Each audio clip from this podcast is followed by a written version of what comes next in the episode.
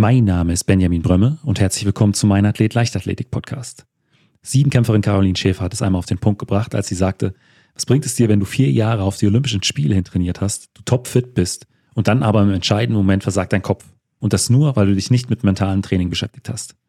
Der Kopf spielt im Leistungssport oft eine entscheidende Rolle und deshalb habe ich mich mit dem Mentaltrainer Johannes Lipsius unter anderem zu den Punkten Nervosität und auch Unkonzentriertheit im Wettkampf unterhalten. Lustige Anekdote. Ich war mal auf einem Trainerkongress mit Tennistrainern und ähm, da war auch ähm, Mentaltrainer zu Gast und er hat gesagt, er hat gefragt, wie viel, was glaubt ihr, wie hoch ist der Anteil vom mentalen Bereich, gerade wenn es zum Ende des Satzes hingeht. Und eigentlich der allgemeine Tenor war bestimmt so 75 bis 80 Prozent. Und dann kam die Frage, wie viel trainiert ihr mit euren Spielerinnen und Spielern mental? Auf einmal wurde der ganze Saal still.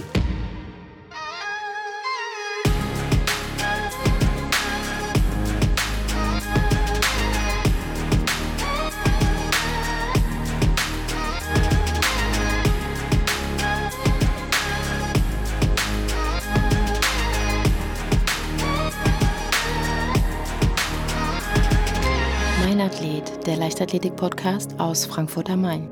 Herzlich willkommen, Johannes. Danke, dass ich hier sein darf. Danke für die Einladung, Benny.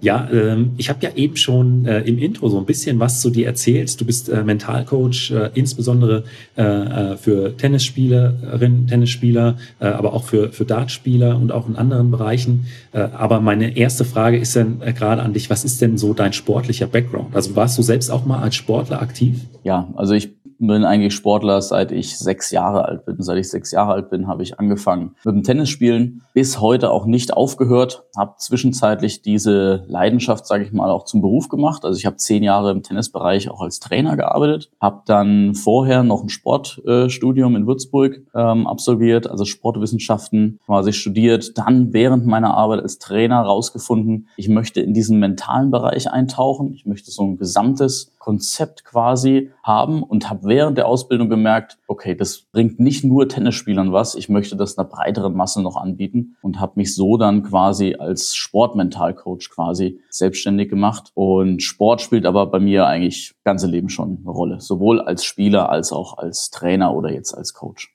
Gab es dann vielleicht auch in deiner äh, sportlichen Laufbahn vielleicht so die eine oder andere Situation, wenn du die jetzt nochmal so rückblickend beleuchtest, äh, von der du sagen würdest, ja, da hätte ich mir vielleicht auch einen Mentaltrainer, eine Mentaltrainerin gewünscht. Oder hat sich das tatsächlich erst so im Studium ergeben? Oder spielen da auch tatsächlich so ein bisschen auch die eigenen Erfahrungen mit rein? Ähm, nee, also bei mir gibt es einige Situationen, wo ich sage, ey, wenn ich das gewusst hätte, was ich jetzt weiß, ähm, oder damals Mentaltraining schon ein bisschen präsenter gewesen wäre, das hätte ich sofort in Anspruch genommen, weil ich war so der typische Trainingsweltmeister. Da kommen wir vielleicht später auch nochmal sowieso drauf zu sprechen, ähm, der im Training super Tennis gespielt hat und dann im Turnier erste Runde raus, weil zu aufgeregt, zu wütend, mit den Emotionen nicht klargekommen und im Training aber die anderen, die im Turnier weit gekommen sind, eigentlich geschlagen. Und ähm, mir war damals aber nicht bewusst, wie wichtig oder wie entscheidend einfach der, der Kopf bei dieser, bei dieser ganzen Geschichte ist. Bei mir kam das dann erst im Alter, dass ich dann wirklich ab Herrn 30 wirklich dann gut gespielt habe, da dann Regionalliga gespielt habe, deutsche Meisterschaft, dritter Platz erreicht habe und so und so Geschichten wo sich einfach von alleine mein Mindset verändert hat quasi. Aber wenn ich das vorher schon gewusst hätte, dass man da mental auch ganz anders rangehen kann, da gäbe es einige Situationen in Turnieren, wo ich sage, dann hätte ich vielleicht den Ausgang irgendwie anders gestalten können. Aber so aus meiner äh, eigenen Erfahrung würde ich sagen, dass auch ähm, früher auch noch gar nicht so das Bewusstsein dafür vorhanden war, wie wichtig tatsächlich äh, ähm, auch das Mentale im, im Sport, im Leistungssport ist. Es wurde immer so äh, abgetan, wenn überhaupt darüber gesprochen wurde ähm, und stand bei den wenigsten mit auf dem, auf dem Trainingsplan. Oder oder wie siehst du das? Ja, absolut. Also gerade so, also ich bin jetzt 38. Ähm, wenn wir da von meiner Jugend sprechen, dann sind wir da 25 Jahre ähm, zurück. Da war das noch kein großes Thema, zumindest bei uns in Deutschland nicht. Das kam dann irgendwann so ein bisschen. Die Amerikaner haben da deutlich früher, glaube ich, schon in dem Bereich einfach mit angefangen, waren da so ein bisschen Vorreiter. Jetzt ist es so ein bisschen mehr in aller Munde, sage ich mal, aber auch hat in meinen Augen auch noch nicht den Stellenwert im Trainingsplan Plan, egal in welcher Sportart, ähm, den es haben müsste. Dann grundsätzlich ist es so, egal was wir machen, es entsteht ja immer bei uns im Gehirn. Egal, ob das der Gedanke, die Emotion ist oder am Ende dann auch die Bewegungsausführung. Ist das auch so ein bisschen deine Philosophie als Mentaltrainer oder ähm, würdest du die nochmal anders bezeichnen? Ähm, ja, ein Stück weit schon. Also ich würde sagen, ähm, mir ist es vor allem wichtig, ähm, aufzuklären, dass mentales Training ins in den Trainingsplan mit integriert gehört. Ich würde nicht sagen, das ist der ähm, Game Changer alleine. Ähm, nur weil ich jetzt ein starkes Mindset habe, äh, werde ich nicht, egal in welcher Sportart, da Nummer eins oder alle Wettkämpfe gewinnen, wenn ich die anderen Sachen vernachlässige. Aber es gehört auf jeden Fall als Baustein mit dazu. Und es ist auch ganz klar, ich brauche nicht erst ein Problem, um im äh, mentalen Bereich zu arbeiten, sondern ich kann da auch weitere Prozent einfach rauskitzeln, wenn ich vielleicht schon ähm, eine gute Leistung gerade erbringe. Ja, ich war mal auf einer Podiumsdiskussion, da war die Siebenkämpferin Caroline Schäfer mit dabei, ja eine der erfolgreichsten deutschen Athletinnen im Bereich des Siebenkampfs. Und die hat es äh, aus meiner Sicht wirklich auf den Punkt gebracht. Äh, die hat gesagt, was bringt es dir, wenn du dich vier Jahre lang auf die Olympischen Spiele vorbereitet hast, stehst dann da im Stadion, du bist körperlich topfit und dann versagt dein Kopf. Also ähm, dann kannst du noch so gut trainiert haben, wenn äh, der in dem Moment äh, nicht mitspielt oder die Emotion dann ist äh, alles andere im Prinzip jetzt vielleicht nicht wertlos, aber du kannst es nicht so nutzen, wie du es ansonsten nutzen könntest, weil ähm, einfach dann eben das Mentale das schwächste Glied in der, in der, in der Kette ist. Und ähm, so äh, würde ich es, glaube ich, auch ein bisschen beschreiben. Ist auch das, was äh, wie, wie du es ungefähr siehst. Ja, genau, absolut. Also es ist ohne das Mentale, ohne den Kopf werde ich meine Höchstleistung nicht abrufen können. Und deswegen ist es ein, einfach elementar wichtig, sich mit dieser Komponente Komponente auch in meinem Trainingsplan zusätzlich zu allen anderen Komponenten eben ähm, zu befassen. Weil wie du es gerade ähm, gesagt hast, am Ende trainiere ich drei, vier Jahre für diesen einen Moment und dann ist der eine Moment aber für mich vielleicht gerade im Kopf so groß, dass das Gehirn, ich sage immer, zumacht und dann die Signale an die Muskulatur, die perfekt aufge, aufgebaut ist, einfach nicht aussendet, weil im Gehirn gerade andere Sachen so, ähm, so mit, das Gehirn mit so anderen Sachen beschäftigt ist, dass es äh, Befehle nicht aussenden kann und das wäre einfach wahnsinnig tragisch. Und da gibt's eben Möglichkeiten, das zu trainieren. Was sind so äh, die häufigsten Punkte, weshalb Sportlerinnen ähm, die Arbeit mit dir suchen? Ähm, also gerade bei den Dartspielern ist es ja so, ich habe ja viele Dartspieler, da kommen auch viele, die einfach sagen, ich möchte meine Konzentration länger aufrechterhalten, ich möchte lernen, Störfaktoren von außen ähm, auszublenden. Und dann gibt's aber natürlich auch ähm, aus allen Sportarten, egal ob das Tennis, das Boxen ist, ob das andere Sportarten sind, ähm, Angst, Nervosität, Wut. Es geht eigentlich immer um Emotionen. Wie kann ich sie kontrollieren? Und für mich positiv nutzen und dafür sorgen, dass sie meine Leistung nicht negativ beeinflussen. Äh, das, was du angesprochen hast mit den Dartspielern, äh, die Konzentrationsphasen länger aufrechterhalten, erinnert mich eins zu eins an äh, Situationen, die ich als Kurzsprinter früher hatte. Und zwar, ich hatte das Problem, dass ich eben nicht konzentriert war, wenn ich im Startblock saß. Und da kann ich mich an eine Situation erinnern. Ich war in der, in der Fertigposition ähm, im Block und mir ist dann aufgefallen, dass es irgendwie, ja, es ist ja Seitenwind oder so. Mhm. Und das ist halt, äh, wenn man kurz vor dem Startschuss sich darüber Gedanken macht, aus welcher Richtung der Wind kommt, ist das nicht der idealste Konzentrationszustand. Und das war dann mhm. tatsächlich auch ein Punkt, wo ich gesagt habe, ich äh, will da auch an meiner Konzentration arbeiten. Ähm, deswegen ist schon interessant, da die Parallelen zwischen ja, dem Dartsport und, und dem Kurzsprint zu sehen. Also ähm, das sind dann tatsächlich so Punkte, die sportartübergreifend da äh, auch immer wieder auftauchen. Du hast auch schon vorhin angesprochen, äh, das Thema Trainingsweltmeister.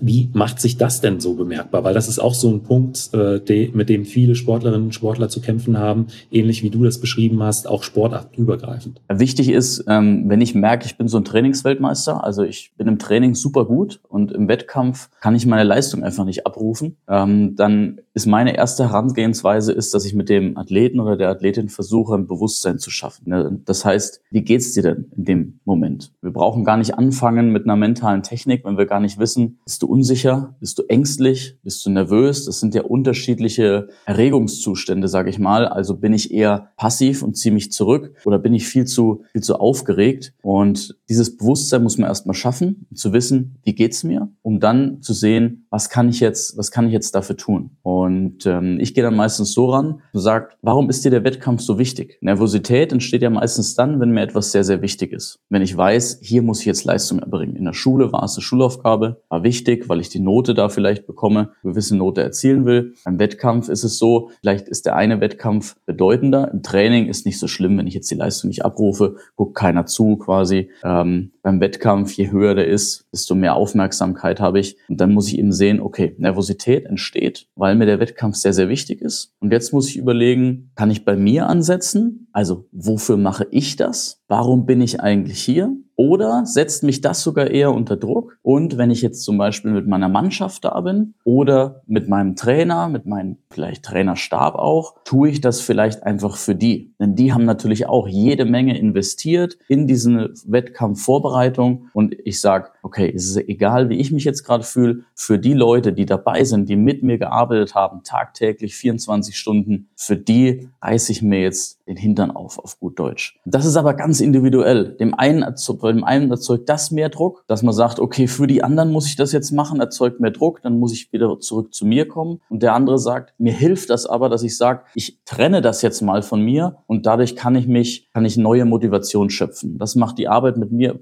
ähm, sehr individuell, das muss ich rausfinden, aber das ist genau das, was so Spaß macht. Weil äh, am Ende des Tages ist es ja schon super ärgerlich, wenn man äh, Monate oder Jahre ins Training steckt und äh, dann einfach und, und man weiß, man kann eine bestimmte Leistung abrufen, man ist dazu in der Lage, äh, aber ähm, die Nervosität oder äh, andere Emotionen haben einen, einen Strich durch die Rechnung gemacht. Also gibt es jetzt auch kein standardmäßiges Prozedere, um sich dann im Wettkampf vielleicht ein bisschen mehr zu konzentrieren oder äh, da ein bisschen mehr Ruhe reinzubringen oder ein bisschen mehr Anspannung, sondern es ist wirklich so was, was Individuelles, was man dann aber mit der Arbeit gemeinsam mit dir dann in den Griff bekommen kann. Also es gibt schon klar ähm, gewisse, gewisse Techniken, Methoden, ähm, werde ich auch gleich sagen, die man auf jeden Fall machen kann. Und ich muss dann einfach in meiner Arbeit rausfinden, was hilft und was hilft nicht. Also ich kann einfach nicht sagen, weil bei Spieler A das funktioniert, funktioniert es auch bei allen anderen. Und es kann einfach sein, dass das bei Spieler B gar nicht hilft. Heißt aber nicht, dass die Methode dann schlecht ist, sondern man muss halt einfach rausfinden. Aber was man auf jeden Fall machen kann, wenn man nervös ist, das eine ist die Atmung. Und dabei ist wichtig, dass man nicht in den Brustkorb atmet, sondern in den Bauch. Das heißt, wenn ich einatme, muss der Bauch sich wölben. Und wenn ich ausatme, muss der Bauch flach werden. Das ist die tiefe Atmung. Und dann kann ich einen hohen Erregungszustand, den ich vielleicht gerade gar nicht möchte, also im Vorfeld einen sehr hohen Puls, wieder ein bisschen senken und so ein bisschen Ruhe reinkriegen. Wenn ich aber vielleicht eher der bin, der, der so ein bisschen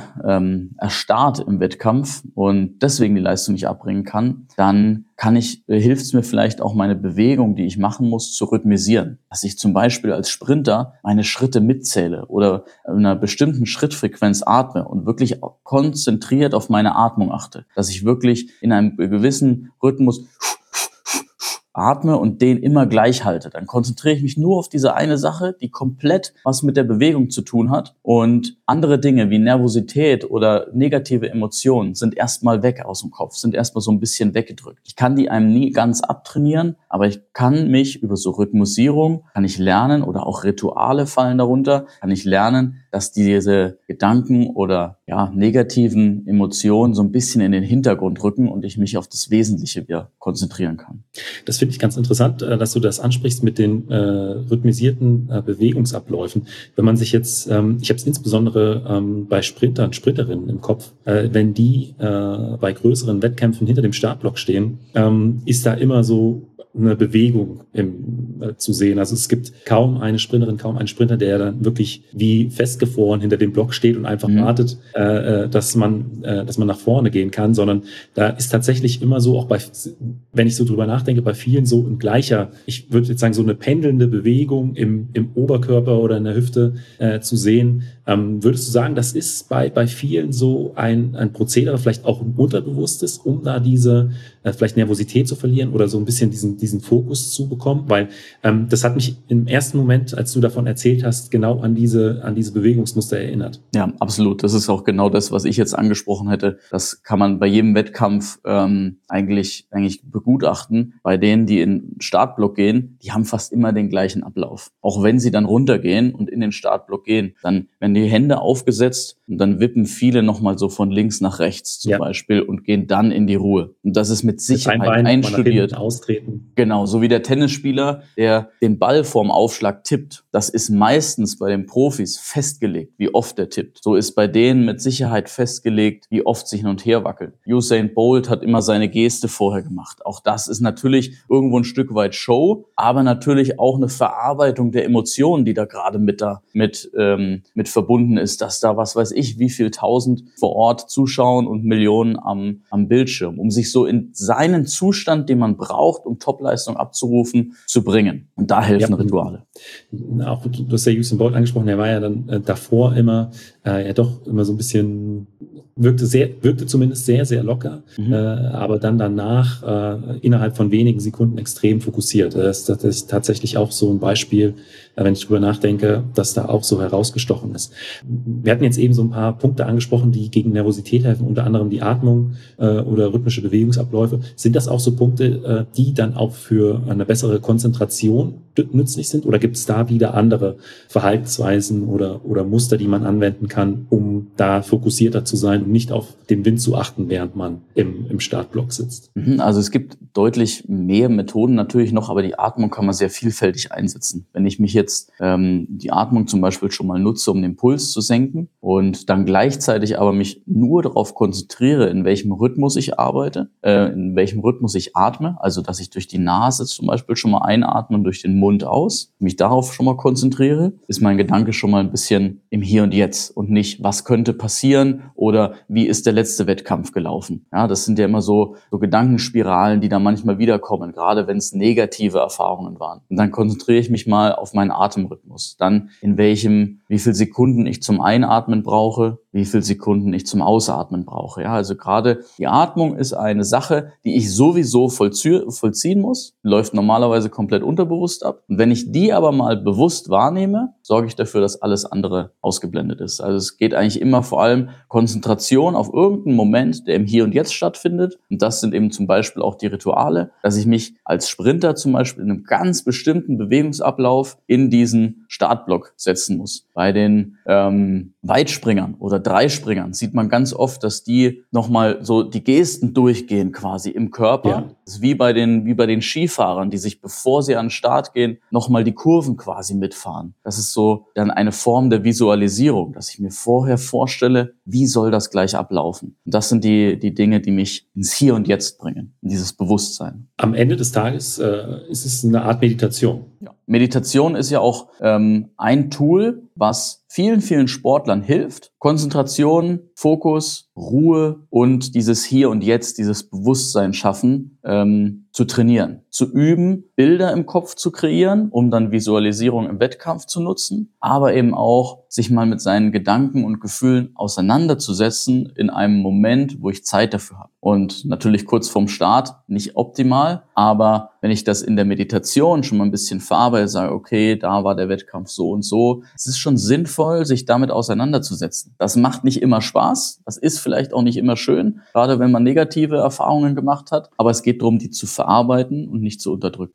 Ähm, was würdest du sagen, ähm, wie häufig sollte man das äh, in seinen Trainingsalltag integrieren? Also reicht das äh, einmal im Monat, einmal die Woche, äh, täglich? Kannst du da, kann man das so grob sagen oder ist das auch eine sehr, sehr individuelle Geschichte? Ähm, klar, jeder ist da irgendwie ein bisschen individuell veranlagt, aber ähm, erfahrungsgemäß ist es schon sinnvoll, wenn man das zum Beispiel jetzt mit einem Coach zusammen mindestens einmal die Woche vielleicht macht, dass man sich einfach mal trifft, weil man ist ja doch ein bisschen, ähm, wenn man sich selbst überlassen ist, ist immer die Frage, wie hoch ist die Eigeninitiative. Mit dem Coach zusammen, der gibt einem im Endeffekt dann vielleicht diesen Anstupser zu sagen, so, wir machen das jetzt. Ähm, deswegen sich da so ein bisschen, gerade am Anfang, um so eine Routine aufzubauen, um zu lernen, okay, wie komme ich denn zum Mentaltraining, wie gehe ich daran, wie fange ich das an? Und ich gebe meinen Athleten dann eigentlich auch immer irgendwas mit, zum Beispiel eine Kurzmeditation oder eine Visualisierungsform für ihren Wettkampf, den sie dann selbstständig nochmal durchführen können. Und je mehr es dann auf die Wettkampfphase zugeht, also ich sag mal so zwei, drei Wochen vor dem Wettkampf, da würde ich dann schon sagen, dass man sich täglich mal zumindest fünf Minuten Zeit nimmt. Das ist so ein Fenster, das ist leicht umzusetzen. Es geht immer drum, es muss leicht machbar sein, leicht in den Alltag integrierbar sein. Dann kann ich auch diese Routine aufrechterhalten. Und das kriegen die Leute mit, wo ich dann sage, okay, jetzt hast du noch zwei bis drei Wochen. Jetzt täglich fünf Minuten einmal mental damit auseinandersetzen.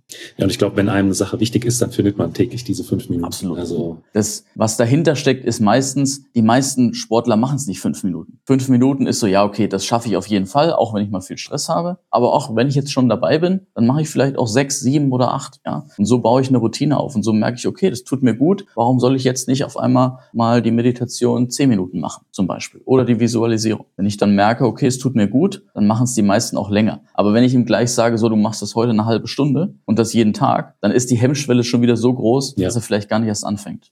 Ähm, wenn man jetzt sagt, ich möchte mich mehr mit diesem Thema beschäftigen und äh, auch Kontakt zu dir aufnehmen, wie, wie kann man das denn am besten machen? Ähm, ganz einfach über Instagram zum Beispiel. Also auf Instagram bin ich ziemlich aktiv zu finden unter johanneslipsius.coaching ähm, oder einfach über meine Homepage ähm, johannes-lipsius.de. Da findet ihr auch Kontaktformular, E-Mail-Adresse, Telefonnummer, alles drum und dran. Und dann einfach ähm, eine Nachricht schreiben, ganz unverbindlich, worum geht's, was, was möchte man und dann gehen wir meistens in ein, in ein kostenloses Erstgespräch, dass man sich mal zusammensetzt, so wie wir uns jetzt zusammensetzen, dass man sagt, was ist die Zielstellung, was soll erreicht werden. Man lernt sich auch ein bisschen kennen. Mental-Coaching ist sehr viel Vertrauensbasis. Der Athlet muss mir vertrauen können, ich muss das Gefühl haben, er vertraut mir und ist auch offen für das Thema. Da mache ich auch keinen Hehl draus. Das muss jeder. Ich kann keinem sagen, du musst das jetzt machen, sondern das ist, das muss von Sportlerseite kommen. Und ähm, dann schaut man, was ist der perfekte, der perfekte Plan für, für die jeweilige Person. Ja,